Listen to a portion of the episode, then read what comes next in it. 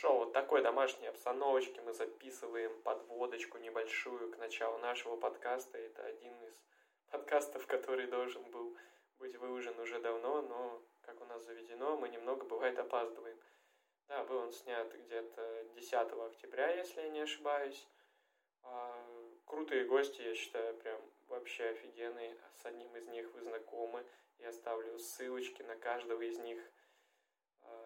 Инстаграм, что там у них есть. Все, что угодно оставлю. Один из них, кстати, подкастер. Мы с ним уже записывали выпуск тоже. Влад Норкин, тренер ЦСКА детей. И Василий Прокофьев, тоже очень крутой парень. Хороший разговор получился. И я перед ними немного провинился, поэтому делаем конкурс. Все условия тоже будут. А, ссылочки внизу, там в Инстаграме будет переходик. И мы разыграем мяч. Мяч 3 на 3 официальный, которым играет как-то вот так. А теперь поехали, начинаем, и все будет отлично. Приятного просмотра. А, Вася, Влад, всем привет. Мы начинаем наш подкаст «Перед матчем говори». Сегодня обсудим такой намеченный заранее полутем. Вот, вообще, как появилась эта идея записать подкаст втроем, мы с Владом что-то сидели, разговаривали, тоже записывали подкаст. И как-то мы заговорились очень долго, часа полтора, наверное, было. Я еще, конечно, его не выпускал, да, но думаю, вышло. что уже к этому времени все выйдет и будет отлично. Вот. Кто такой Василий Прокофьев? Василий Прокофьев у нас а, индивидуальный тренер а, и по физической подготовке, вот, у него много известных игроков занимается. Влад и уже, я знаю, почему он смеется. Да, я хотел, я не перебивал его просто потому, что было мне там это замечание в нашем подкасте. А Влад это великий ученик у нас, да, я так понимаю? Да. Не, ну... просто я не считаю себя тренером по индивидуальной подготовке, просто тренер по баскетболу и физической подготовке. Все, вот, кстати, я заметил, что во многих интервью ты постоянно вот это именно уточняешь. Вот, где да. тоже видео, ну, меня, не, меня не задевает, а, меня это никак не задевает, но просто для меня это очень важная поправка, потому что есть те, Все. кто только индивидуальный тренер, только uh-huh. один на один. Не, ну, 2 на 2 это уже не то, да, будет? Ну да, да, да. То, то есть так, как я сейчас... Что ты говоришь? 2 на 2 это уже не баскетбол тогда, я уже а, не Ну да. Да, то есть э, для меня не принципиально, что это будет, и затрагиваю эту тему. Э, Вов, ты играл в баскетбол? Да, да, да, конечно. У тебя сколько тренеров было в команде? У меня тренер в команде один был, кстати говоря. Угу. А, ну и он говорил тебе, как там, сколько бегать, сколько челноков у вас, как рука у тебя при броске правильно, неправильно закрывается или что-то такое. И он же рисовал да, да, комбинации. Да, да, да. Получается, он был и тренер по физподготовке, и индивидуаль... тренером по индивидуальной угу. работе, и главным тренером. И, скорее всего, еще он был врачом да. администратором и Такой так далее. хороший советский человек. Еще, еще, еще, еще воспит... и воспитателем еще забыли сказать. Еще да. воспитателем, да, да, да. То есть, то есть, по сути, это один тренер выполнял сразу ряд функций. И так как сейчас увеличивается количество людей, которые не работают в команде, но которые хотели бы быть как-то причастными или к профессиональным игрокам, или сделать так, чтобы вот работа с игроками это было то, чем они зарабатывают себе на жизнь, то здесь получается, что такой самый оптимальный вариант это назвать себя тренером по индивидуальной подготовке, грубо говоря.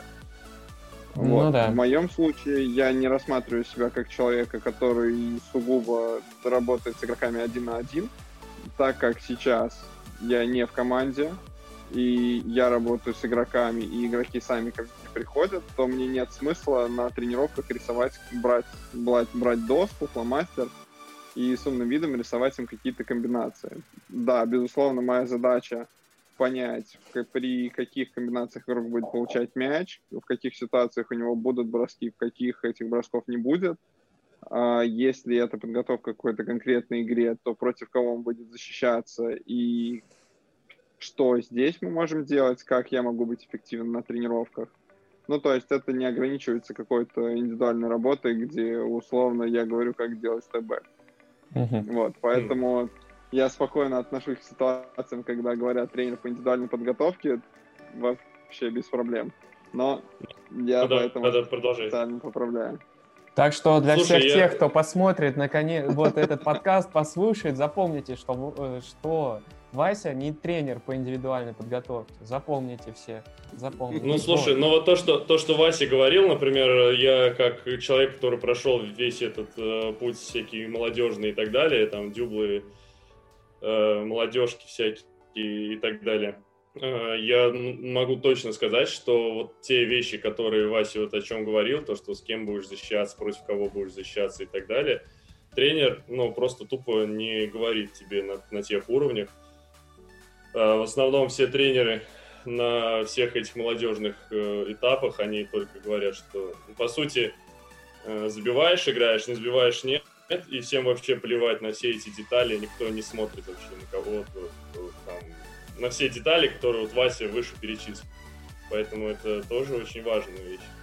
Поэтому как бы ну, степейки тоже важно, Вась, конечно. Ну, это да. Не, ну, кстати, да. Индивидуальный Ну, помимо тренер по стебэкам это еще- прям вообще идеальная, мне кажется, вакансия в будущем, что-нибудь еще такое прям идеально будет для определенного Кстати, пула. Сейчас э, этого вопроса, по-моему, не было, но вот если говорить, у меня просто сразу в голове сравнение. Э, ты говоришь тренер по индивидуальной подготовке, и у меня сразу в голове вот, вот это сравнение, то, что я говорю, что я не тренер по индивидуальной подготовке. У меня в голове один из людей, с которым, ну, можно сказать, на которого один из тех, на кого я равняюсь, это Фил Хэнди, он ассистент тренера Лос-Анджелес Лейкерс сейчас. И то же самое, Фил, когда он закончил сам играть профессионально, он начал просто тренировать детей, затем у него появились профессионалы, затем он стал тренером по развитию игроков в команде NBA. И, по сути, вот сейчас он полноценный ассистент тренера, плюс параллельно с этим он еще директор по развитию игроков. То есть он тот, кто отвечает за все дополнительные тренировки и распределяет, кто из этих вот уже тренеров по развитию, с кем будет работать и какие цели, но помимо этого у него еще есть какие-то задачи непосредственно в командной игре, то есть это может быть или защита, или нападение. И, к сожалению, пока нет такого в России, то есть чтобы тренер, который, ну, грубо говоря, пусть, скажем так, по индивидуальным навыкам, чтобы его рассматривали как человека, который также способен помочь в чем-то и непосредственно в командной работе. И причин на самом деле две из тех, которые я вижу. Первый — это элементарно, возможно, нет тех тренеров, которые помимо индивидуальной работы готовы взглянуть на что-то другое. И второе, просто у тех людей, которые работают только индивидуально, у них, возможно, еще не было шансов. Ну, то есть, опять же, две причины. Но я вообще, честно говоря, не, не слышал, чтобы в командах были тренеры по индивидуальной подготовке, вот именно прикрепленные, я имею в виду в России. Вот именно как э, о чем ты вот говорил, про Фила рассказывал. Я не слышал, Мгм. честно. Поэтому мне кажется, здесь еще моменты такие затрагиваются, заинтересованы ли вообще клубы в каком-то развитии игроков, и имеют ли траты вообще, ну это же само собой, это сразу финансы, все сразу, все в финансы сразу э, упирается. И в клубах, в принципе, сразу думают, э, нужно ли, имеет ли смысл вообще какого-то лишнего тренера брать, платить ему зарплату и так далее, если у нас, в принципе, нет э, это, цели развивать игроков. У нас цель потратить эти финансы, может быть, на игрока э, из-за рубежа какого-то взять и выиграть, например, какой-то там э, Кубок Европы, чтобы залезть в Евролигу как можно быстрее. А развитие игроков, оно как бы, да, может быть, молодежки кто-нибудь занимается, а может и нет. Поэтому тут как бы... Из того, что я сейчас слышал, по крайней мере, в Питере, это то, что Черные Медведи, женская команда Суперлиги, они взяли как раз Мишу Карпенко на подобную работу. И, опять же, я с ним не общался на эту тему, но если я правильно понимаю, то он как раз отвечает вот за какую-то дополнительную работу с игроками. Но Ну, это вот раз. первый случай, Да. который я услышал, честно. Потому что вот если брать большие клубы, опять же, да, из этой пятерки, наверное, да, Локомотив, Уникс, э, ЦСКА, Мгм. Химки. Ну, четверки, да, получ- А, Зенит, да, пятерки. Я не слышал, чтобы там были тренеры по развитию игроков. А даже у нас в студенческой команде мы вот тоже пытались взять индивидуального тренера, но пока, пока все под вопросом. И пока у нас один общий тренер, который отвечает за все. Мгм. Пять лет назад, когда я только приехал из Штатов и хотел Мгм. играть профессионально, у меня было предложение от команды ВТБ, и как раз там оно звучало так, что я буду делать какую-то дополнительную баскетбольную работу с игроками, плюс помимо этого будет еще и физическая подготовка.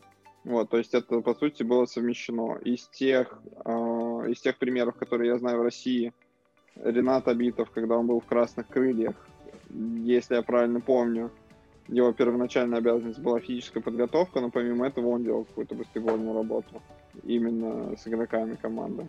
Вот, то есть, в принципе, встречаются такие ситуации, но они встречаются редко. Ну, Просто если сравнивать, опять же, мы же сравниваем это с Америкой, в частности с NBA, поэтому в NBA-то это в каждом клубе есть такая должность, условно, и там она не совмещается, ну, как правило, да, там физподготовка и, и индивидуальная подготовка, но та- там, тем не менее, в каждом клубе есть, клубе есть какой-то тренер, который отвечает за развитие игроков. А у нас это Но просто это- какие-то это частные моменты. Я не сравниваю. Тут нечего сравнивать. Просто констатирую факт. Ну, ладно. Вступление у нас есть. Вот такой какой-то монолог дальше. про индивидуальных тренеров. Вот, поэтому, ребят, запоминайте, что Вася а, не индивидуальный тренер, а тренер А перс- а персональный. да, а Персональный, персональный да. тренер, да. А, Вася, а за какую вообще, ты, я не знаю, там цену и еще что-нибудь, можешь согласишься и будешь индивидуальным тренером, чтобы вот называли? Возможно Ни такой какую. расклад вообще? Ну, все, хорошо. Тогда плавно перетекаем к нашей первой теме. А что у вас Об- из Обычно последних... смеются, когда я это говорю, но, блин, так и есть. Ну, понял. к счастью. А что из последних событий касаемо баскетбола у вас вообще произошло? Давайте начнем, наверное, с Влада. Влада я не представил. Влад у нас а, тренер в ЦСКА юноши 2006 и 2012 года. Да, так и есть. Э, Ну, слушай, если говорить об этом, честно, наверное, именно с баскетбола, вот за последнее время, за последние пару месяцев, э, так особо ничего не было, какого-то бума для меня, э, если говорить какой-то там, как сказать, каких-то там, может быть, семинарах и так далее, не было такого, пока не, не, не получилось. Но, наверное,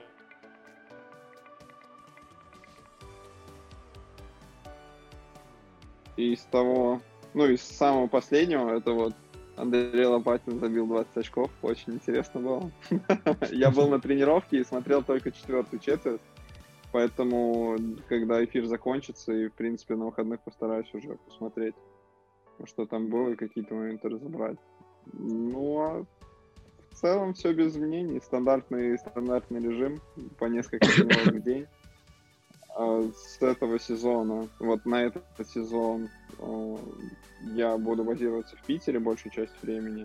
И уже в зависимости от того, когда нужно будет с кем-то из игроков поработать, то не в Питере, то я буду выезжать. То есть это уже узнавать я буду по факту. Как правило, планирование происходит максимум недели за две, потому что если ты планируешь заранее за месяц, то здесь зависит от того, э, вдруг игрок будет больше играть, игрок будет меньше играть, получит травму или нет. Ну и плюс сейчас в ситуации с вирусом планирование, как правило, такое краткосрочное. И я понимаю, что да, мы будем жить в Питере, но где я буду через две недели, не могу сказать. Скорее всего, в Питере. Но вот куда-то игроки с. Москвы, игроки с Москвы даже иногда приезжают к тебе в Питер, да, тренироваться у тебя в зале, насколько я понимаю. Да, ну, не у меня в зале, то есть зал Ага. не мой. Да-да-да. А, Но да, один из ребят приезжал из Москвы где-то, ну, уже, наверное, недели три прошло. Он играет в спортшколе ЦСКА, ему 17 лет. Он пока не в дюбле, но очень хочет играть. И вот он приезжал специально на выходные, то есть только на два дня. И по сути получилось, что он был в городе ну, меньше 48 часов. Мы быстро за это время провели 4 тренировки. То есть здесь, когда человек приезжает на такой короткий промежуток времени, моя задача сделать так, чтобы я смог дать по максимуму. То есть тут для меня баскетбол и именно какое-то обучение, оно важнее, чем чтобы они были максимально эффективны. И чтобы у игрока был какой-то запас на ближайшее время, когда уже он будет заниматься сам. И такой подход, на самом деле, он у меня пошел еще с того момента, когда я учился и играл в Штатах, в колледже. Потому что каждый раз, когда были какие-то такие маленькие тренировки от тренеров, которые работают с профессиональными игроками, я старался всегда все записать после тренировки, и до сих пор, даже сейчас, если посмотреть архивы, у меня будут тренировки с тем же Тайлером Релфом, который готовил Джулиус Рэндла к NBA, а, проходил с ним предрафт, и еще с несколькими игроками. У меня будут записаны полностью все тренировки. Для меня важно записывать, потому что если ты не записываешь, то, как правило, ты запомнишь максимум треть информации. И сейчас даже вот всю ту тренировку трехчасовую, одну самую первую, которая у нас была, я ее не вспомню. Но если я пройдусь по заметкам, то я буду понимать, что, когда и где делать. И также а, один из известных тренеров сейчас, он больше по физической подготовке. В Инстаграме записан как PGF Performance. Я думаю, что вы оба его знаете. Mm-hmm. Да, вот у нас с Полом я не помню, одна или две тренировки было, когда он еще снимал маленький зал, такой маленький гаражик в Аризоне. И тоже у меня, я помню, пришел, у меня не было бумаги, он мне дал каких-то два листочка, и у меня эти листочки такие вот помятые уже где-то лежали, я только, наверное, полгода назад их куда-то переписал, просто чтобы у меня был такой вот первоисточник, к которому я смог бы вернуться, когда, например, я планирую дальнейшие тренировки с кем-то еще. Так, Влад, давай тогда плавно перетекаем к тебе. Ты у нас вернулся, да, куда-то не... пропал. Ну, я ушел, не попрощавшись просто, да. Я понял. Ну, бывает просто ушел. прям на середине фразы, на самом интересном уже. Э, не знаю там, где остановилась. Э, в общем, э, я продолжу с того места. В общем, играя не в ЦСКА, часто игроки говорили, что в ЦСКА есть какая-то своя атмосфера. Я не верил этому.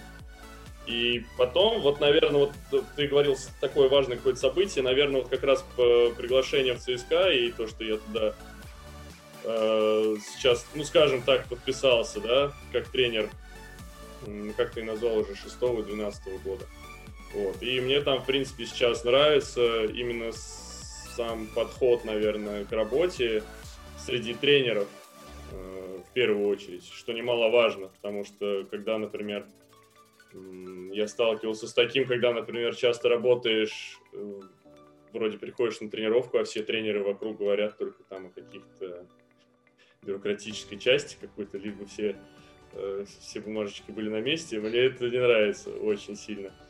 Вот, поэтому вот переход в ЦСКА раз, и два, наверное, э, я раньше очень сильно боялся детей тренировать, и не знаю почему. То есть, наверное, не знал, э, что нужно им, как нужно к ним подходить и так далее. Вот. И я сейчас начал, так как начал работать с детьми 12 года, э, не знаю, может быть, какой-то опыт получил где-то или как-то, не знаю почему. Сейчас у меня хорошо налажена работа с этими ребятами, там, 8-7-летними. Вот, и поэтому я, наверное, как-то этому рад.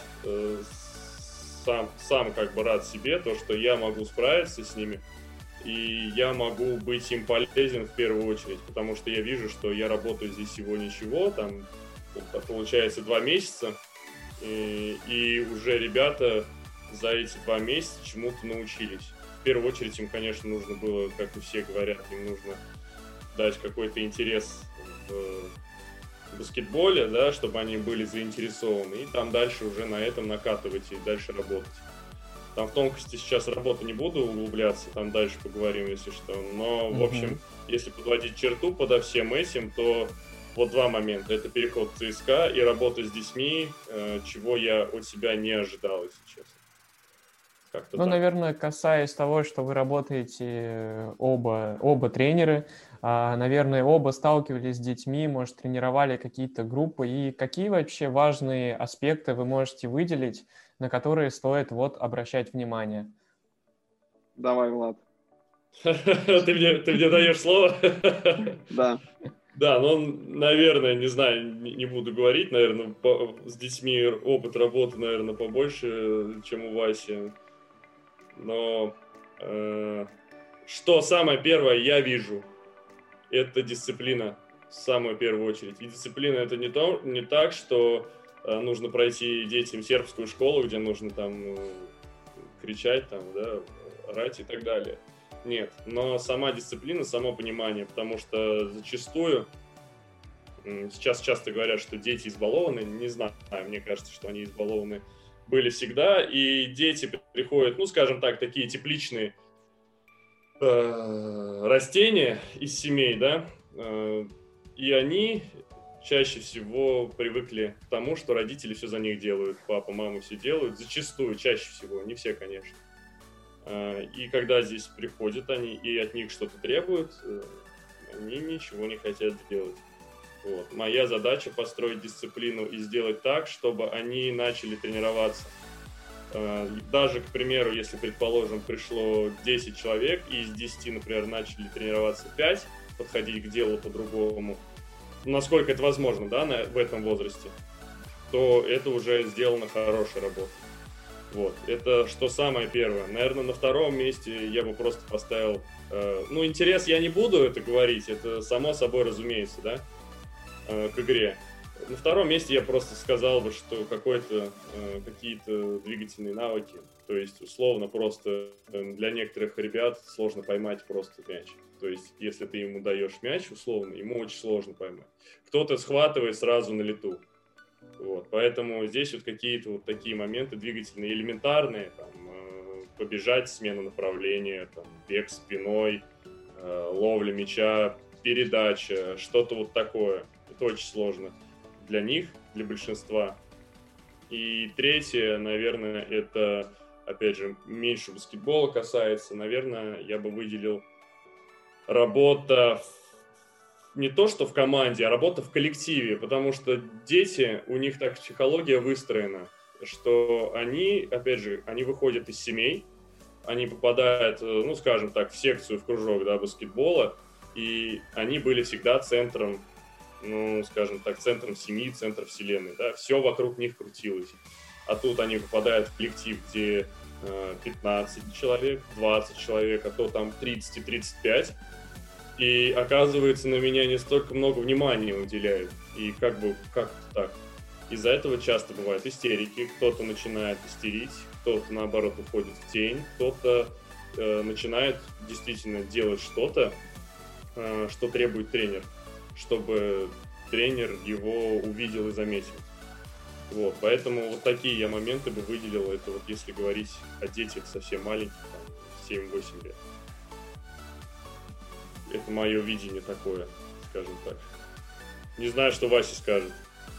Так, ну 7-8 лет это вообще не моя специфика. Я поэтому и говорю. Ну, чуть-чуть выше ранг возьмем, там, до 18, пусть постарше. Там 25-26 пусть будет, где-то такие детей. Нет, я думал, ты сейчас скажешь, что у тебя опыт больше, я такой думаю, так, ну, в Китае 4 месяца, ага, тут и тут, и думаю, да сейчас у нас так-то равные шансы. А, но я понимаю, что нет.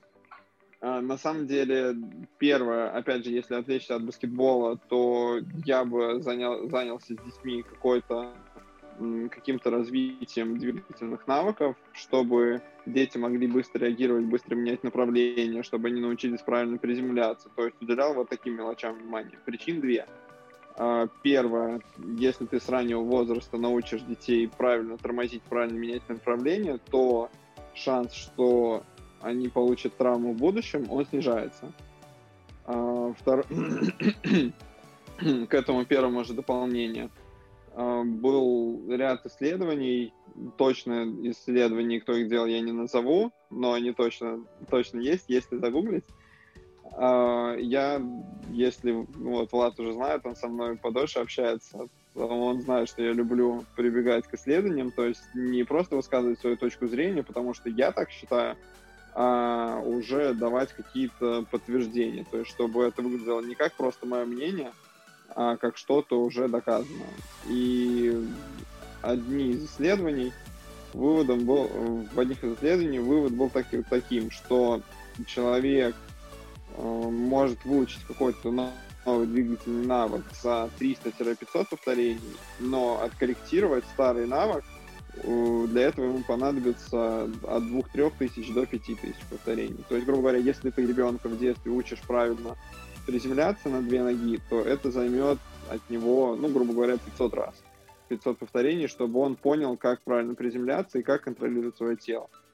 Если же ты работаешь с кем-то, кому уже 18, 19, 20, 25 лет, и ты вдруг возвращаешься к вопросу о том, как правильно приземляться, то это может занять в 5-6 раз больше времени. Безусловно, если игрок мотивирован и он хочет уделять этому внимание, то да, он сможет научиться быстрее, он будет больше обращать на это внимание, но чисто инстинктивно а в игре, как правило, будут превалировать инстинкты, а, здесь это займет дольше времени. Вот, это первое. И второе, почему я бы больше внимания уделял вот развитию такой подвижности, какой-то скорости, потому что, опять же, были исследования, где было доказано, что после 12 лет э, соотношение быстрых и медленных мышечных волокон можно изменить только на 10%.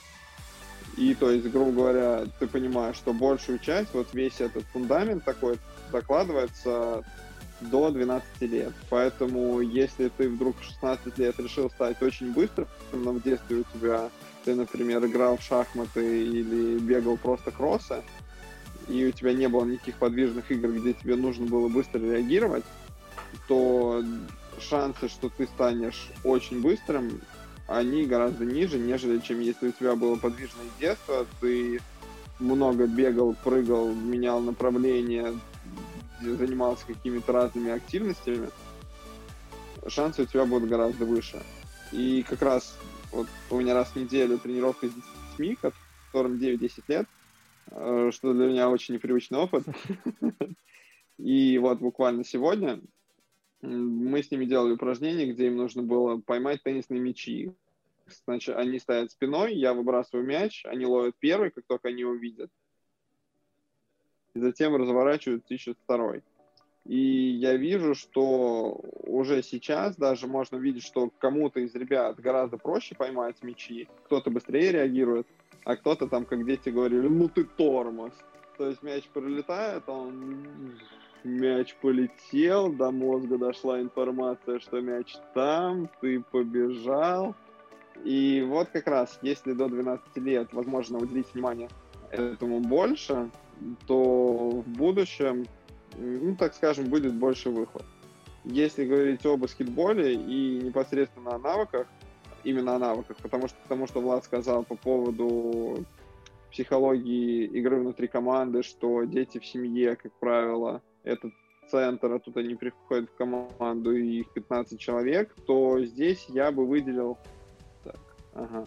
То здесь я бы выделил, пожалуй, способность перемещаться с мячом, то есть, грубо говоря, контроль мяча. Mm-hmm. Контроль мяча, mm-hmm. работа ног. Для меня они идут как раз нога-ногу, потому что в возрасте до 12 лет есть смысл, конечно, заниматься броском, чтобы это не был бросок вот так двумя руками, но не стоит требовать чего-то вот такого сверхъестественного.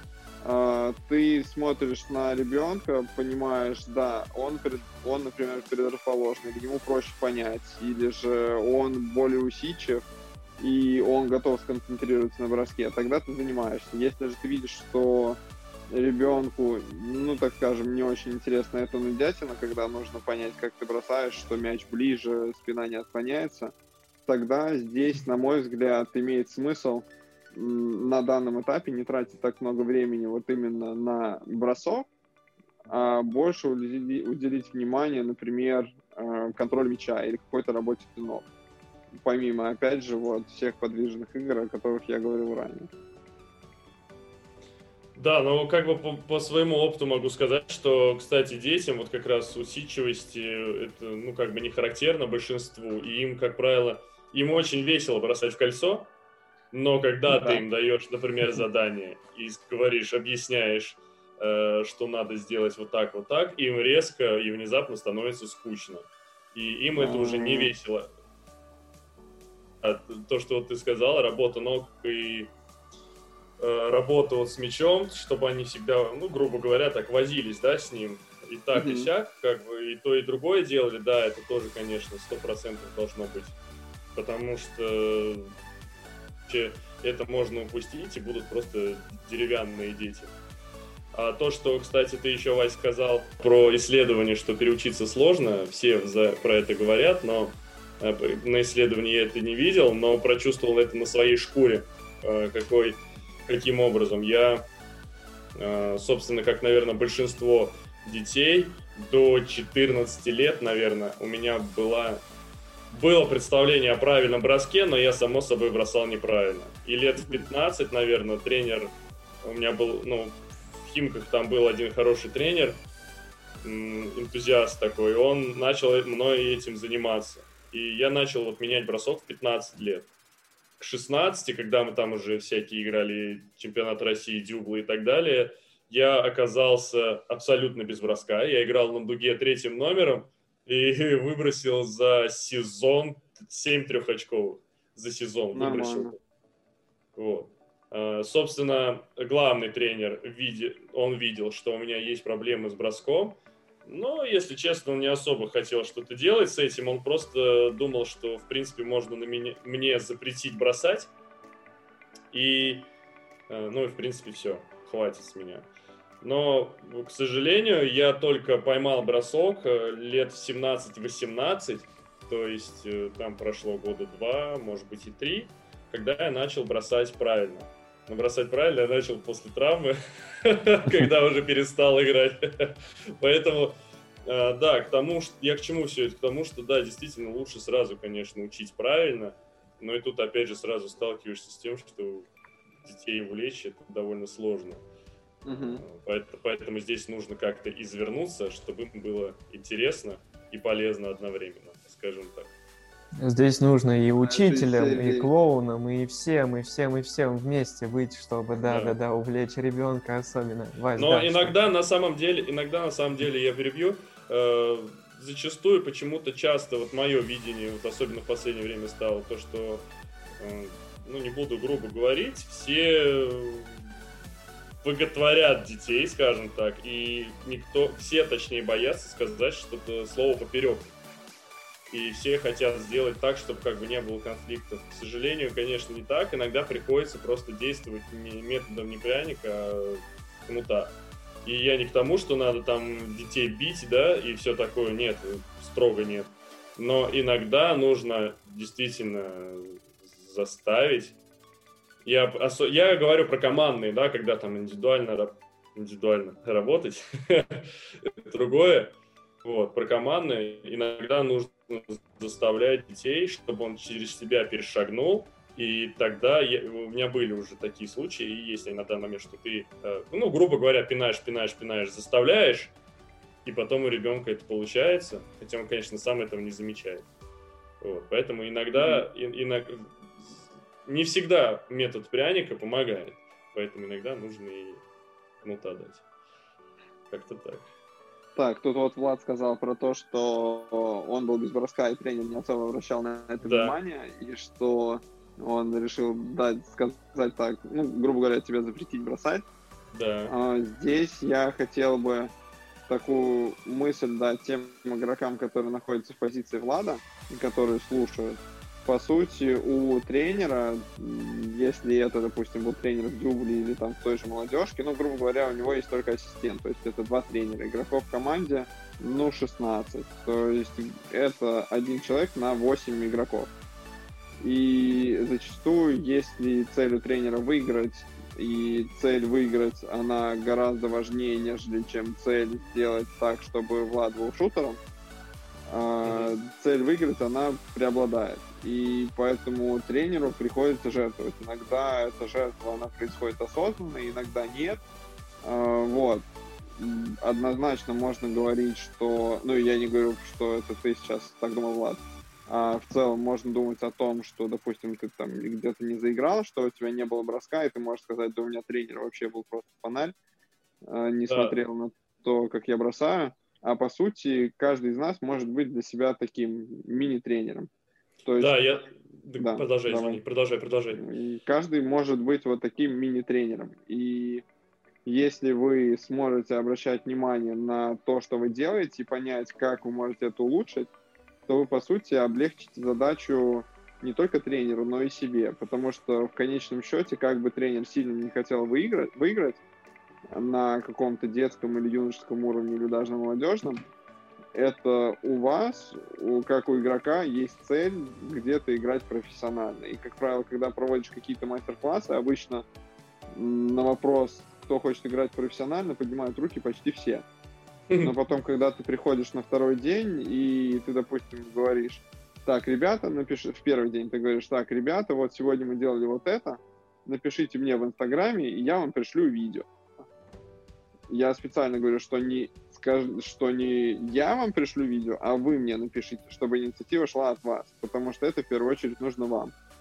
И за один день, вот я как сейчас помню, я был в Тольятти э, в конце августа, было где-то 16-18 человек, и подняли руки где-то 12 человек, что они хотят играть профессионально. И двое ребят прям вот очень сильно были заинтересованы, они задавали вопросы на тренировках, все. Но когда... Мне не мешает. Я понял, понял. Они, они задавали вопросы на тренировках, но когда вот на следующий день я пришел на тренировку и понял, что в принципе никто мне не писал, я прям вначале сказал. И я говорю, ребята, кричать я нас не собираюсь, немного не мой стиль, просто факты. 8 человек подняли руки, что хотят играть профессионально из 16. Я сказал мне написать, чтобы я вам отправил видео. Никто мне не написал. То есть уже 0 из 16 и 0 из 8 хотящих играть профессионально не выделились, и по сути вы все стали вот ну, на одном уровне, грубо говоря. Если вы хотите где-то играть профессионально, то вам нужно чем-то выделяться. Вне зависимости от того, ростом вы метр семьдесят пять или вы 2,10 потому что в любом случае будет человек, который примерно с твоими данными, и дальше уже будет зависеть от того, почему ты лучше, чем кто-то другой, почему ты заслуживаешь этот шанс, а тот человек заслуживает этот шанс меньше. И поэтому, возвращаясь вот к той ситуации с Владом, игроки должны понимать, что в зависимости от того, какую цель они ставят, и если эта цель где-то играть в баскетбол, пусть даже это на уровне АСБ условном и быть лидером в команде АСБ, то здесь они должны быть для себя вот такими мини-тренерами. Конечно, если в будущем они будут много получать, или же они просто будут из обеспеченной семьи, то да, есть возможность э, нанять такого человека, который будет с тобой заниматься, но, как правило, у большинства такой возможности не будет. И поэтому ты должен быть сам себе тренер. О, я, кстати, я извиняюсь, я чуть отвлекся, э, отлучился.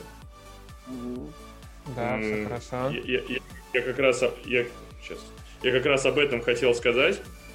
То, что ты вот на моем примере сказал, что каждый игрок, игрок должен быть э, тренером да, для себя. Вот, э, в общем, сейчас я могу точно сказать, что в 15, в 16, 17 лет я не соображал ровным счетом ничего. Я не знал, что мне делать. Правда.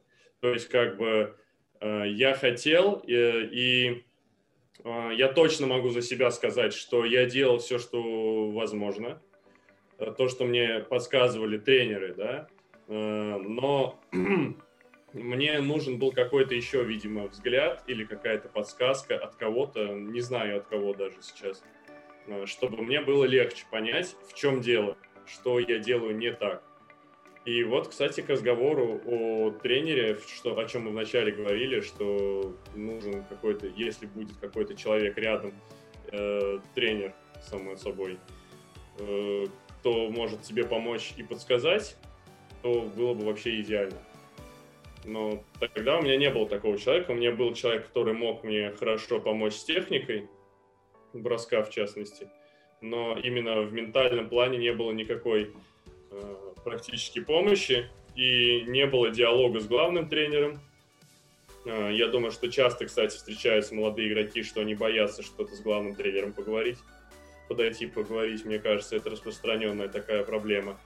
Э, ну и, собственно, отсутствие диалога и какое-то недопонимание, может быть, например, тренер видит одно, а ты видишь другое, и вы, собственно, не разговариваете, и получается, как, ну, получается 7 выброшенных трехочковых за сезон, и после каждого на тебя крик идет. Как-то так. Нет, мне кажется, поэтому...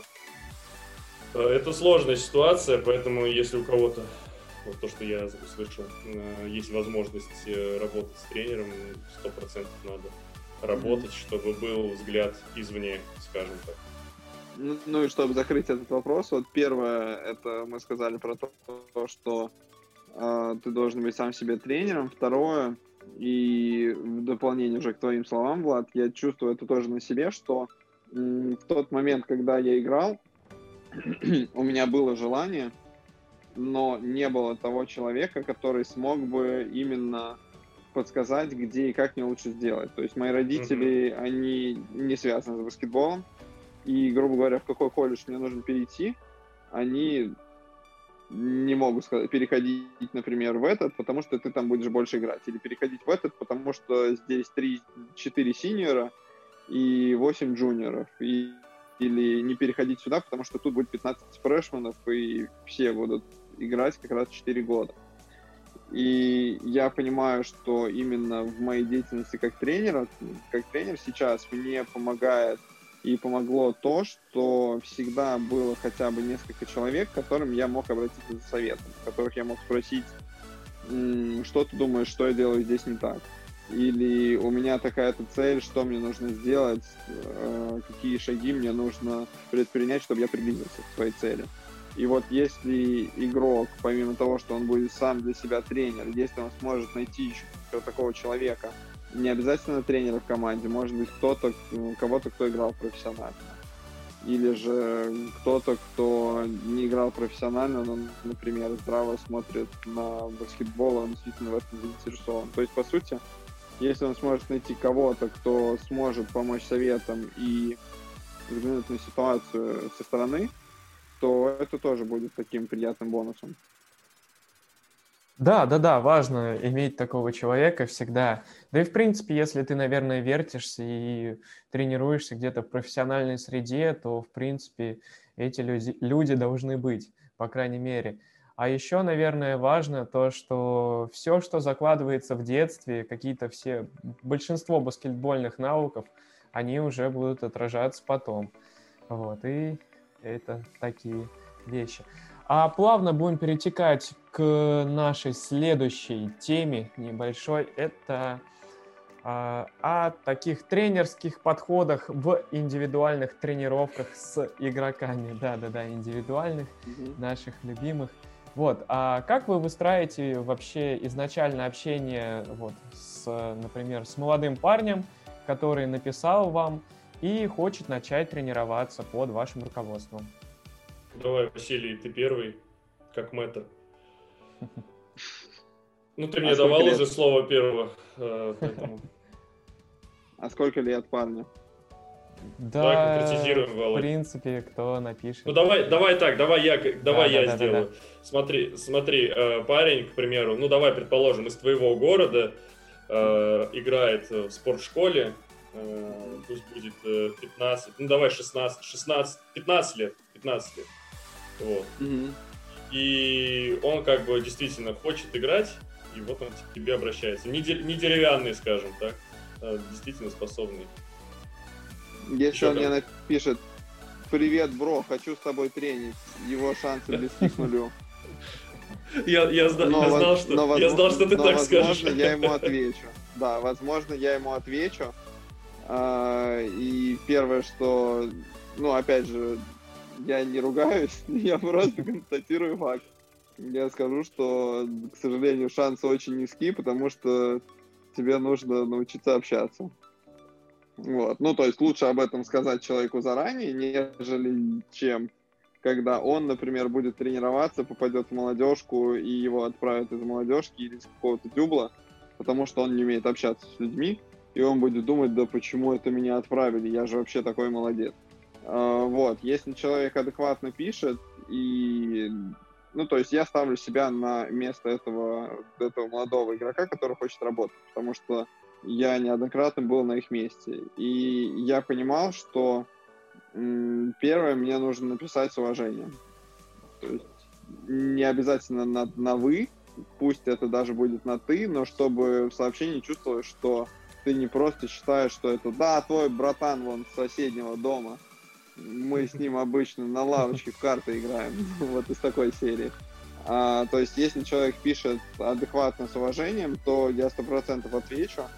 А, и дальше уже будет зависеть опять же, от того, какие у него цели. То есть, если это тот игрок, который хочет играть профессионально, я вижу, что он действительно может играть профессионально, то я однозначно начну с ним общаться, пообщаюсь с тренерами, посмотрю, возможно, на тренировки и где-то буду подключать. На самом деле, даже когда я был в Сызрани на карантине, я брал с собой, брал на тренировки троих ребят, местных из Сызрани и подключал их к работе. У меня был на тот момент э, один-два профессионала, которые играют сейчас в Суперлиге 1. И я понимал, что там мальчику, которому 15, 14, 16 лет, который будет тренироваться с парнем, ну, с парнем, которому 24, 25, и он играет в Суперлиге, то есть, по сути, он профессионал уже, или там обладатель Кубка России, то это, ну, такая серьезная мотивация. Грубо говоря, если бы мне, если бы я в 14 лет тренировался с кем-то такого уровня, то я бы просто из штанов прыгал от радости. Потому что, как сейчас помню, когда один из тренеров из Сызрани, он был главным тренером в команде высшей лиги и А, и Б, ну, грубо говоря, Суперлиги 2, Суперлиги 3. И он на Новый год один или два раза провел тренировку у меня и еще нескольких ребят из Сызрани, которые, ну, такими считались перспективными. И я помню, я, я не помню, что мы делали, но я был счастлив. То есть я хотел еще. А, и вот, то есть если мне напишет такой человек, такой человек, то я однозначно попытаюсь ему как-то помочь. Ну, а дальше уже все будет зависеть от него. То есть здесь такая такой пример приведу. Я подключал одного из ребят, а, и я знал, что я знаю, что он перспективный, что он может играть, ну то есть может играть вот именно может играть на уровне ВТБ через 5, через 4-6 лет а, или через 4-7 лет, в зависимости от того, что он будет делать дальше. Но у него, вот как Влад сказал в начале, про то, что дети немного избалованы, э, вот, я, пожалуй, соглашусь, что те, кто вот, молодые ребята, кому сейчас 18 и младше, среди них я чаще встречаю тех, кто может быть немного избалован или не понимает, как вести себя, например, в обществе, или как общаться с тренером, нежели количество таких ребят, когда, например, я был примерно в их возрасте. Возможно, опять же, это субъективно, потому что сейчас мне 30, на тот момент мне было 17, 16, 15, 20. Вот, и то есть это тоже влияет, потому что я стал старше. Но, опять же, в общем, история. А, первый раз этот парень сказал мне на тренировке, вы мне... А, я говорю, минутный перерыв на воду. Можно попить. Он говорит, у меня нет воды. Говорю, ну, извини. Чем я могу помочь? Можешь сбегать до колонки. Нет воды, твой косяк. А, и в конце этой тренировки он, мы что-то шли, и я, поворачиваю, он, я поворачиваю что-то в его сторону, он мне говорит, вы мне в следующий раз воду должны. Я говорю, что? Что, прости? Говорю, ты вот представь, я твой главный тренер в команде, где ты сейчас играешь. И ты ему такой говоришь, слышь, ты, ты мне воду должен. Он тебе что скажет, по головке погладит? парень раз вот так вот просто такие пешки сделал, засмущался. А, и затем была ситуация, один из молодых, один вот из этих профессионалов, э, он уезжал рано утром, то есть в 9 утром, и нам нужно было сделать тренировку рано утром, то есть вместо 7.15 тренировка должна была начаться в 6.30. И я пишу вот этому молодому парню, что завтра тренируемся в 6.30. А я и, скорее всего, те, кто слушает, кто молодые, кто со мной общался, если общались не очень много, я, как правило, немногословен. И с этим парнем на тренировках мы понемногу, понемногу я пытался наладить контакт, но за пределами тренировки, как правило, наше общение где-то в соцсетях сводилось «Здравствуйте, во сколько завтра тренировка?» или «Привет, завтра тренировка во столько-то» и все. Я ему пишу «Привет, завтра тренировка в 6.30 на горке». А он пишет «Здравствуйте, а почему так рано?» Я думаю, в смысле, почему так рано? И мы сидим с девушкой, я собирался отвечать, она говорит, а подожди, не отвечай. Посмотрим. Я думаю, точно, можно ж не отвечать. Ну и он видит, что сообщение прочитано и не отвечает. Я, я ничего не отвечаю. Через 10 минут он пишет. А, правда в 7, правда в 6.30? Я не отвечаю. Дальше он пишет, надеюсь, это шутка. Я думаю, ладно, хорошо. Он пишет вот этому парню профессионалу тоже. А, Даня, а завтра тренировка что, в 6.30? Даня тоже ему не отвечает. И, ну, он мне просто скидывает скрин, мы смеемся. Я Юле, девушке, говорю, ну вот, у него три жизни. Первая жизнь у него сгорела, когда он сказал, что я должен ему воду на следующую тренировку. Вторая жизнь у него сгорела, когда он сказал, а что так рано? И третья жизнь у него сгорит, если он, вот мы ему отвечать не будем, если завтра 6.25, когда мы сюда приходим, если его там нет, у него сгорает третья жизнь, тренировки со мной у него закончены. А, мы приходим в 6.25, он уже там, я ему рассказываю вот эту всю ситуацию, говорю, что вот у тебя было три жизни, две уже из них сгорело, а на твоем месте хотели бы оказаться, ну, как минимум, еще человек 6 из Сызрани, но я вот сейчас, так скажем, э, вижу в тебе такой потенциал, и поэтому готов тратить свое время именно с тобой и готов приглашать тебя. Э, если бы ты сегодня не пришел, то твоя жизнь бы закончилась, третья, и все как в компьютерной игре Game Over. Э, вот. Он понял, посмеялся, и после этого, как правило, вот отношения так стали получше. Это вот такая была забавная история. А, поэтому, отвечая на вопрос, если мне кто-то напишет и он хочет работать, здесь в первую очередь я буду смотреть на адекватность, ну и второе, действительно, насколько высоки шансы а, и какая цель у игрока. То есть, если он хочет потренироваться, ну, просто потому что прикольно, то, к сожалению, нет. К сожалению, нет, я не готов тратить на это время не потому, что я ищу какую-то выгоду, что через год-два я могу сказать, вот, я работал с этим игроком, и он чего-то добился благодаря мне. Нет, просто потому что, наверное, просто потому что я такой человек, и с детства мне хотелось играть профессионально, для меня вот была цель, я знал, что к ней нужно стремиться, и свое предназначение, как бы высоко и пафосно это не было сказано, я вижу вот в помощи таким ребятам, которые тоже очень хотят, но у них, возможно, нет возможности или нет человека рядом, который мог бы помочь. И здесь, если я буду уделять время тому, кому просто прикольно потренироваться, а, я, возможно, не дам шанс тому человеку, который вот действительно хочет, и он мог бы, но вот ему чего-то не хватает. Вот. Так что если кто-то собрался мне писать по поводу тренировок, э, надеюсь, что там будет э, здравствуйте и объяснение почему.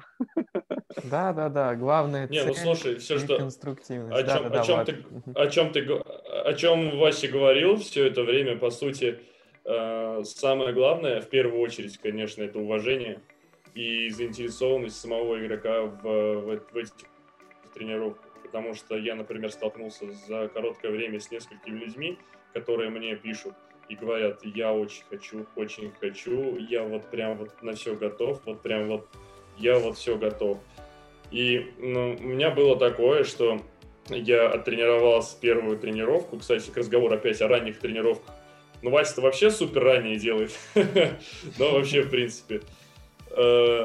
Э, э, там была ситуация, что со мной связались и сказали, что там парень 12 лет, хочет тренироваться. Ну, там как бы высокий и все дела. Ну, стандартное родительское описание. Mm-hmm. Я, я, я подумал, ну, почему бы нет, попробовать. Э, можно просто посмотреть, кто он, что он, где он занимается.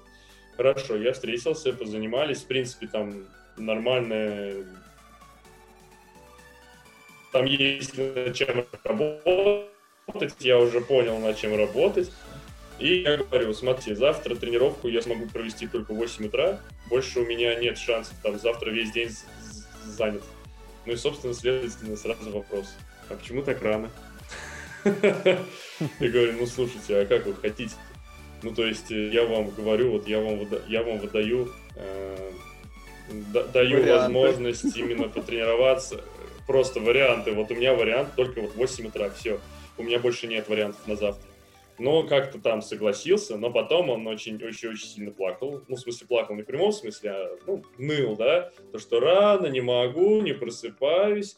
И у меня уже тогда был звоночек, что как-то мне это вообще не очень нравится. Вот. И, в принципе, все, все закончилось на том, что Э, мы договорились недавно с ним об, об одной тренировке. Я ему сказал, я ему сказал на неделю, там три или четыре тренировки у нас должны были быть. Он мне клялся, что все, все, сто процентов, я готов. Ну, собственно, сейчас каникулы, да, времени много, полно. И за два часа до тренировки он мне пишет, «Э, тренер, извините, я вот очень, очень сильно потянул там какую-то мышцу, очень сильно, и я вот не смогу тренироваться. А вот завтра я смогу тренироваться поэтому давайте завтра.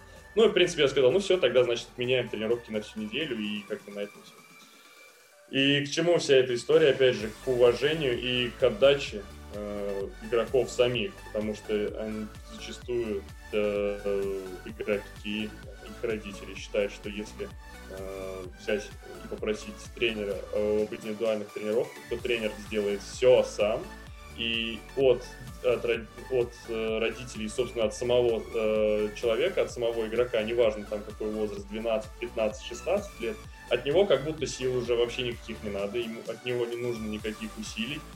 Вот он будет такой весь в шоколаде, а тренер все сам сделает, и у вас раз, и игрок по щелчку пальца ну, да. контракт с Лейкерс. Вот он вот так сидит, угу. да. вот так мяч кладут, и вот так да. руку хоп, потом и все, да. сидит, Ладно. Да, и как бы здесь вот реально о, к разговору о готовности вообще людей вкладываться, работать и о, о, о подходе к делу, в общем. Я к этому хотел все сказать. Потому что, опять же, еще, ладно, расскажу пример. Я многим всем рассказывал. Мы с Васей переписывались об этом парне.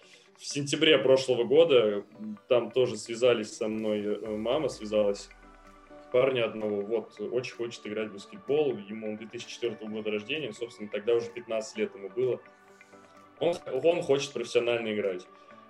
А, ну, я ему сам говорил честно, что я когда его увидел в первый раз, это просто там, ну, как там вообще, то есть э, баскетболом не пахло настоящим. Mm-hmm. Он хочет играть профессионально. Самое, что интересно, у него есть данные, он тогда был 192, где-то так вот, он что у него самое главное, у него было старание и готовность работать всегда. То есть он, вот к нему вообще не было претензий. Э, он работал, мы работали с ним на улице, он мог отучиться в школу, он мог отуч, э, оттренироваться командную тренировку. Так. И никогда не вякал, никогда ничего не говорил. Вот, поэтому мы так тренировались э, целый год, там плюс карантин, мы там с ним на дистанции тренировались. И, в общем, пришли к тому, что я его за год более-менее как-то подтянул. Он сам по себе подрос, как-то мы с ним э, к разговору о контакте с игроком, мы хорошо с ним общались, переписывались, созванивались, то есть какие-то такие были контакты, там какие-то, может быть, примеры я ему скидывал, там, с, там, с NBA, с Евролиги, ну, не суть важно. Mm-hmm. И он, то есть анализировали какие-то игры его. И в, в июле был просмотр БК Тверь. и он там прошел просмотр, сейчас играет основным четвертым в, по своему возрасту. Э, да, если посмотреть, э, собственно, глобально, э, БК Тверь это не, скажем так, это не такой великий клуб, да, как можно считать, но человек играл в спортшколе в Балашихе и гонял по Мостобласти, там, среди каких-то пацанов, которые, в принципе, там курят, пьют, и там всем плевать вообще. Он, он выбрался из этой лиги, и сейчас он будет играть хотя бы уже по дюблу, надеюсь, там карантинов ничего не будет, он будет играть по дюблу. Э, собственно, следующий год тоже дюбл, он переехал в другой город, э, хоть и рядом, но тем не менее. То есть уже есть какое-то движение, продвижение. Вот. И он сейчас очень, благодаря вот своим, своим усилиям и работе, он сейчас как-то вдохновился, то, что у него получилось, и он как-то там уже пытается еще дальнейшие какие-то шаги предпринять, о чем мы с ним говорили. Э, и все опять под этим подвести черту, что самое главное это э, желание и отношение вообще к работе. А уже дальше потом все эти данные, неданные игрока и так далее. По крайней мере, я так на это смотрю. Потому что если, опять же, как Вася говорил, там придет какой-нибудь чел, э, там, два метра сверху бьет, там, сумасшедший, быстрый, все, и он вот пишет тебе «Хей, бро!» там уже как-то не очень комфортно сразу работать с таким. Вот. Я, в общем, э, просто почему так? Потому что я в этом плане э, так же, к, похоже, как Вася отношусь, то, что должно быть какое-то отношение. Если, по крайней мере, тебе вот пишут какое-то первое сообщение, оно должно быть как минимум уважительное. Вот. ну да, все это значимые пока... вещи. Так, сейчас я скажу. О. А, нет, давай, давай. Вась, говори, конечно. Хорошо. Ты за... У тебя а... есть еще время? У тебя же остается 20 минут. У меня, ну, 10 минут, да, вот я сейчас быстренько отвечу. И, и да, давай тогда. Вопрос, давай. Без проблем. Я тебя слушаю. А, по, по тому, что Влад сказал, сразу мысли, которые мне в голову пришли. Я, кстати, не помню, Влад, ты был на тренировке с Пэрис, когда у нас была в 5 утра? Да, да, да, я был тогда. 5.30, а, по-моему. Или в 5.15. Ну, такое. Я сейчас пока пока говорю, я найду эту фотку. Я сохранил. Я, так, я, так, я, я тогда в 3.30 стал, я точно помню. А, в общем... Тренировки а, у Васи закаляют. год назад, ну да, ровно год назад я ездил в Видно работать с, с, с командой «Спартак». Э, с шестью молодыми игроками из второй команды, и параллельно я еще начал подключать еще троих девчонок из премьер-лиги. Это была Даша Козячук, Камила Агун и Пэрис Ки, которая последняя, после университета Северной Каролины, она два года играет в женской NBA. Первый год была в Индиану Фивер, и в этом году в Нью-Йорк Либерти. И когда она узнала, что, в принципе, я вот в Москве и что у меня есть время, она была полностью готова. А у нас был общий знакомый, это Кайл Хайнс, который играл в ЦСКА в прошлом. Вот, ну и то есть она была реально готова тренироваться, и были дни, когда тренировки, я был только неделю, были дни, когда тренировки начинались, ну, где-то 8.45, то есть у них было, час, была час 15 тренировка, и после этого могла начаться своя командная тренировка, или же у них был какой-то перерыв на обед, и потом они возвращались. Иногда это был выходной. И в один из дней, если я не ошибаюсь, по-моему, у них было две тренировки или что-то такое. Ну, в общем, время у меня было только 5 утра.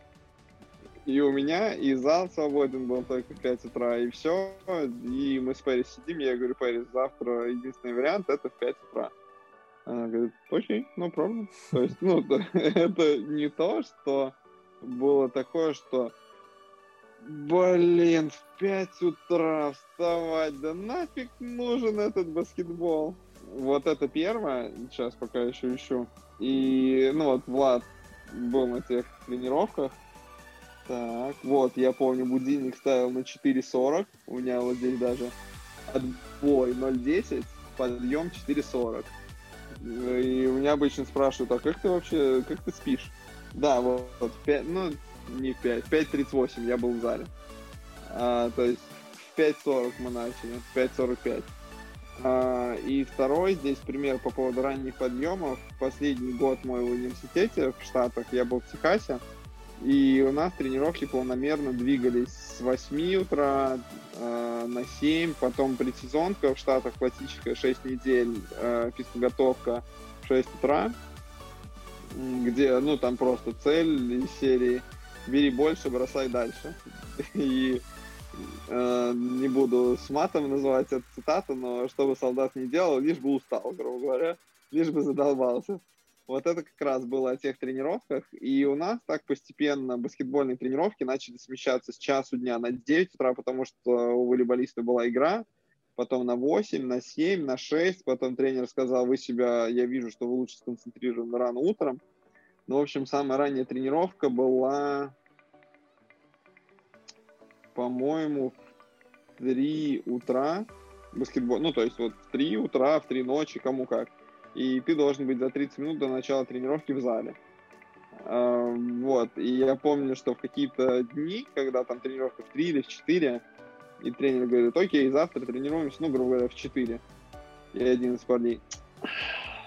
И тренер такой ему говорит, Мо, у тебя что, ты завтра занят в это время? Тебя что-то уже там, что-то уже назначено, какое-то, какая-то встреча? И он такой, нет, тренер. Окей, see you in the morning. И все. Ну, то есть вот такие. И я понимаю, что если раньше я готов был тренироваться и в 6, и в 7, то есть не принципиально было, но вставать было так тяжеловато, то после вот последнего года в университете мне вообще было не принципиально. Потому что были моменты, когда отбой у меня мог быть в 8 вечера, я ложился спать и думал, блин, не выспал, не выспался вставать в час ночи. Вот, поэтому с ранними подъемами это вообще не важно. И второе, ну тут Влад пока пропадает, не пропадает, у меня интернет Все, я, поэтому я здесь. говорить, вот хочу. А, когда он говорил вот про этого парня, а, здесь я хотел бы затронуть такую тему, как общение между тренерами. Когда я делаю какие-то лагеря, я всегда стараюсь подключать ассистентов, потому что я понимаю, что это, что тренировки могут быть полезны не только для игроков, но и для тех, кто хочет что-то узнать новое, а, как тренер. И всегда стараюсь найти тех людей, кому это действительно интересно. То есть точно так же, как и игроки, которые вот могут написать и хотят поработать, также есть тренеры, которые хотели бы посмотреть, например, тренировки или как-то в них поучаствовать. И здесь, опять же, я смотрю на адекватность. И так приятно, так, ну, так сошлись звезды, что Влад, два года, да, ты был, ездил в Питер на два... лагеря, которые Да, да, да, да, да. Два года я ездил. И я делал лагеря в Питере еще, когда, по-моему, я на тот момент жил в Китае. И... Да, сам, сам, я, я четко могу, я, я четко помню, это был март 2018 сначала это было в Москве, в англо-американской школе. Ага. Я, я, я тебе как раз написал э, не хей, бро, а просто я представился и рассказал, ага. Э, что, что как. Э, ты, ты сказал, что на, там надо выбрать все такое, и ты выбрал меня одним из ассистентов. И вот потом это был уже сентябрь Питер, и уже через э, год еще там два раза Питер. Угу, угу. ну и, и там еще... же, опять же, плюс еще и видно. Но да, да, да. к чему я веду, что помимо, я опять же в том же лагере в Москве, там же был и Егор Рожков, который ассистент тренера вот в команде Дюбла в Твери. Да, как раз он а, тренер, и... да все по блату, все по блату. Ну и для меня здесь э, такой важный момент построить какое-то здоровое отношение между тренерами тоже, чтобы те ребята-ассистенты, чтобы они себя комфортно чувствовали, чтобы они могли общаться между собой, общаться с игроками, то есть чтобы они были как вот полноценная часть коллектива, э, под коллективом я имею в виду тех людей, которые сейчас вот именно участвуют в лагере.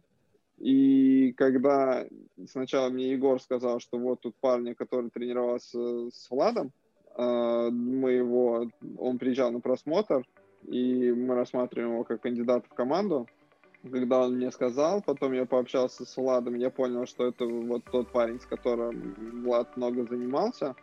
А, я прям вообще был очень рад, потому что, по сути, вот он полный цикл, где два человека приходят на приходят ассистентами, у них складывается хоть какое-то общение, где может быть, они не вот прям лучшие друзья, но, ну, можно сказать так, что товарищи, коллеги, и что э, они могут общаться на какую-то баскетбольную тему, э, когда, допустим, меня не будет, или тренировки закончатся, или я вообще буду, ну, непонятно где.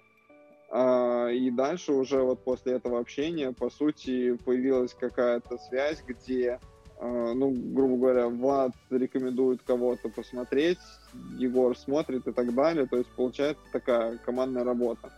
И цель как раз тренировок для меня, если цель именно тренерская, а, для тренеров сделать так, чтобы тоже были комфортные условия для развития и чтобы выстраивалось какое-то общение, где не просто каждый сидит в своей песочнице и играет, а когда есть непосредственный контакт между людьми.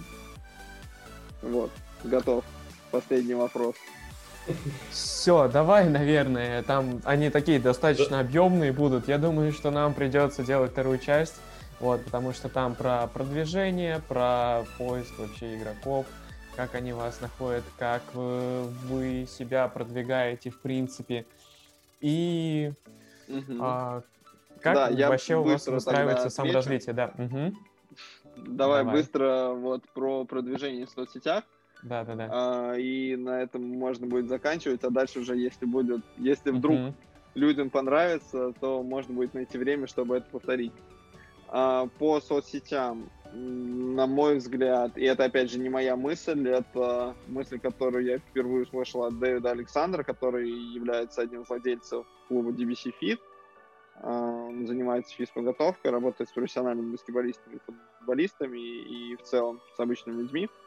А, он где-то очень давно еще писал, что если то, что ну, то, то, что вы выкладываете в соцсети, оно должно нести какой-то посыл. То есть это может быть эм, обучение, мотивация и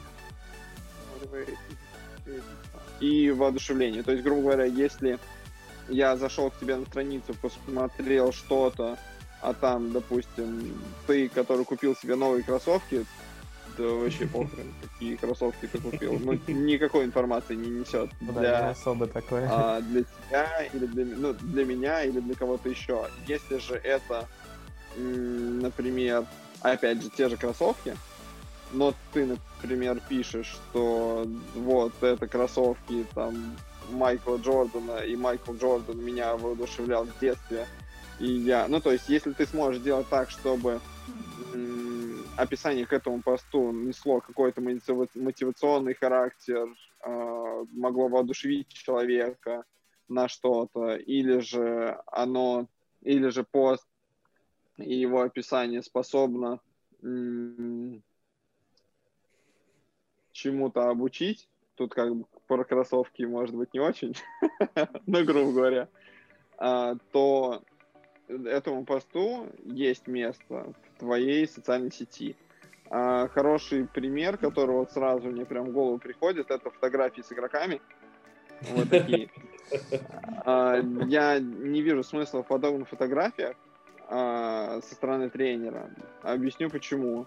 Потому что, ну, вот такое фото с игроком и подпись я и, ну, не знаю, например, я и Андрей Лопатин, грубо говоря, или я и Аарон Джексон. А, оно не носит никакого характера. Вот если человек незнакомый посмотрел, что он подумает, о, прикольно, сфоткался с Андреем Лопатиным. А смысл? Нет никакого.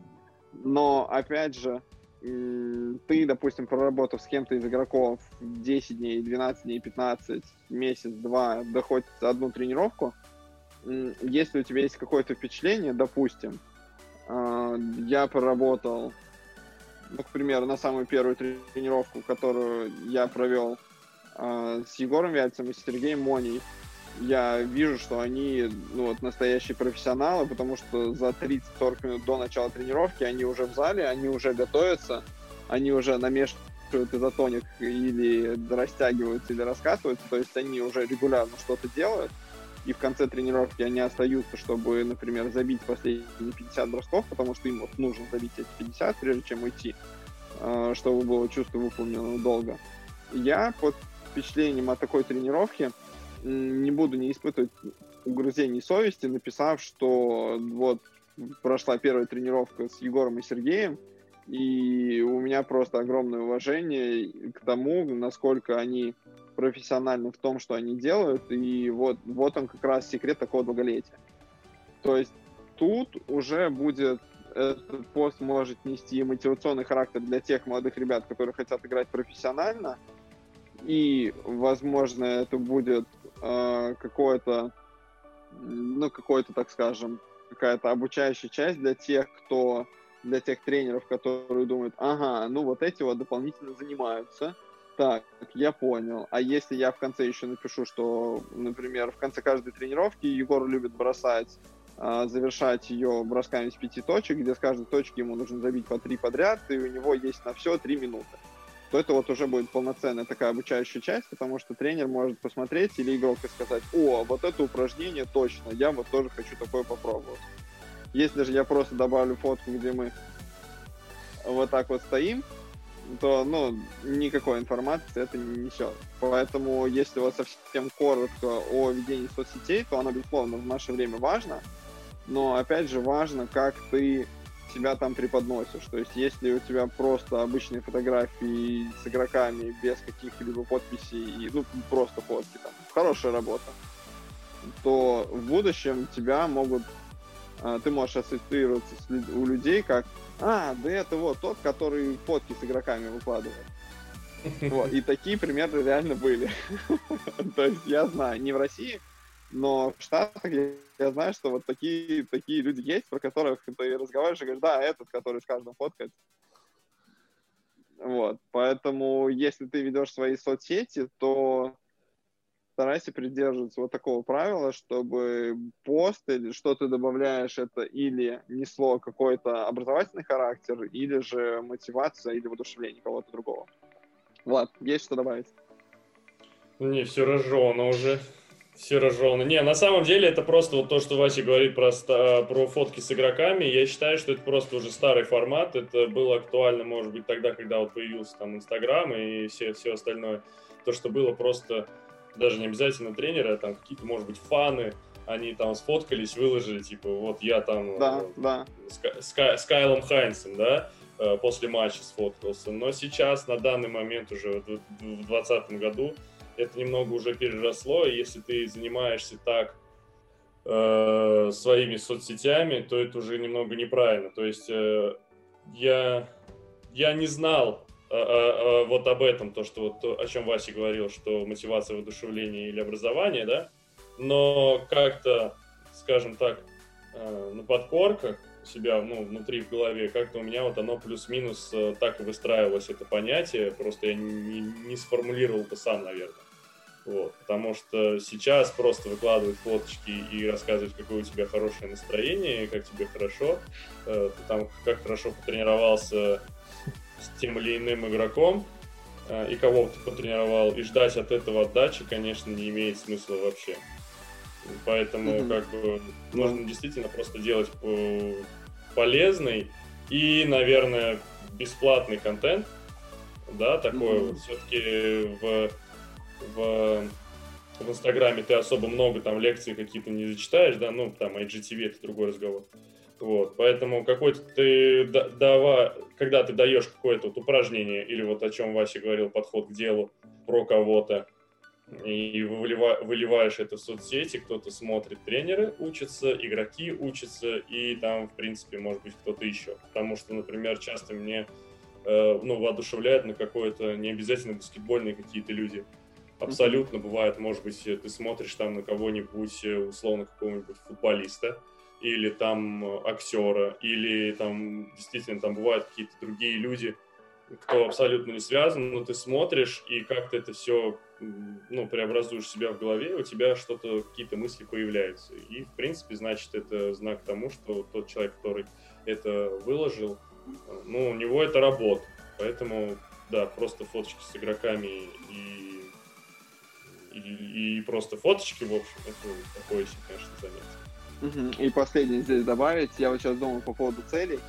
А, еще для чего я использую Инстаграм сейчас, ну так как уже, опять же, количество подписчиков никогда не было моей целью, но так как сейчас я вижу, что по сути моя страница может быть платформой, то еще с лета я начал такие посты, которые, по сути, наз- называются «Внимание на какого-то конкретного игрока». Да, Player Spotlight, где цель сделать так, чтобы